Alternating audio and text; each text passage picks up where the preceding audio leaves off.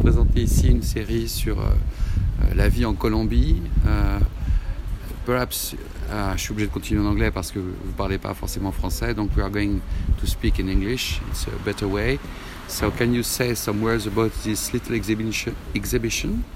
And um, why, uh, uh, please? Uh, yes, uh, first I want to introduce myself. My name is Joanna Toro. I am a documentarian photographer who work in issues of immigration, identity, uh, and social change. Um, I am a social photographer, and the project that I bring today to this festival is called Colombia on My Mind.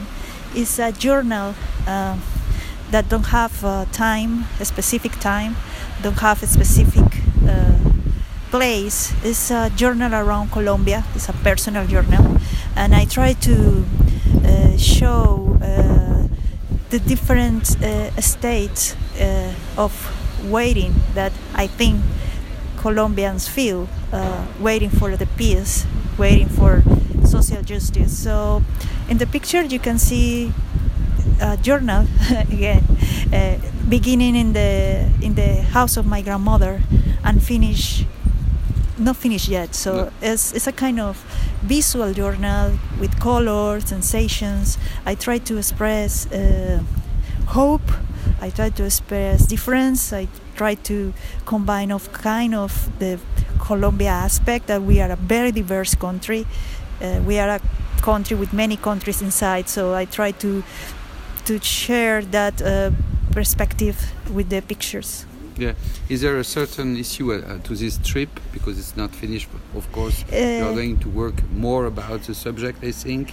I Uh, think so. Uh, any picture come? Uh, I have a picture in. The, uh, I began my career in 2000, and I have a picture of my first picture of the, my grandmother was in 2000, for example. But I have other picture that was taken two years ago. So I think every time that I have the opportunity to to, to show something that uh, represent that state of waiting for peace or hope or uh, I think I'm gonna put which it in is so permanent in your way of photography because uh, the photography is, is, is so alive yeah and joy yeah and it's not closed by one concept but it's very open Exactly. of the events that Mhm. could happen in the frame that you are making the picture so Yes, it's exactly. really like a miracular You are right. You are right. Perfectly right. Because the idea of this work is precisely the thing that the say that you are tell, tell me now.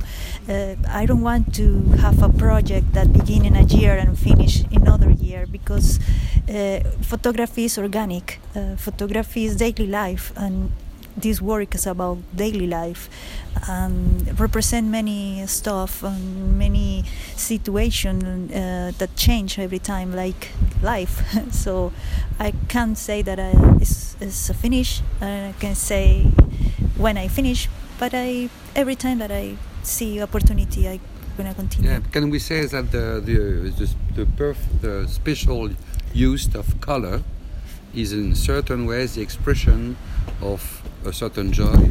Yes, uh, it's a good uh, appreciation. Color can be the the structure, if we want to give a structure.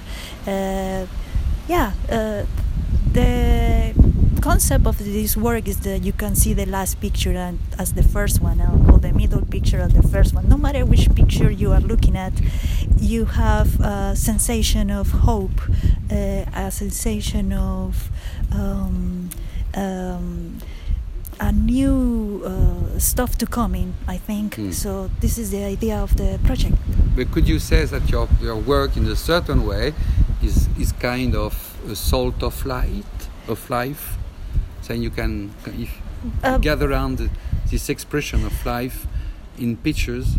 Uh, it's, it's organic work, and something very important about this project is that each picture, each, each picture is different, and is as each person is different. So depends of the viewer, the sensation that they have. So this is the beauty of photography that uh, the we are uh, photographers. We are bridges uh, between. Uh, lives and uh, this is the idea uh, i don't know what the people feel when they see a picture of this project but at least they feel something. Nice i hope so. I can hope say. so.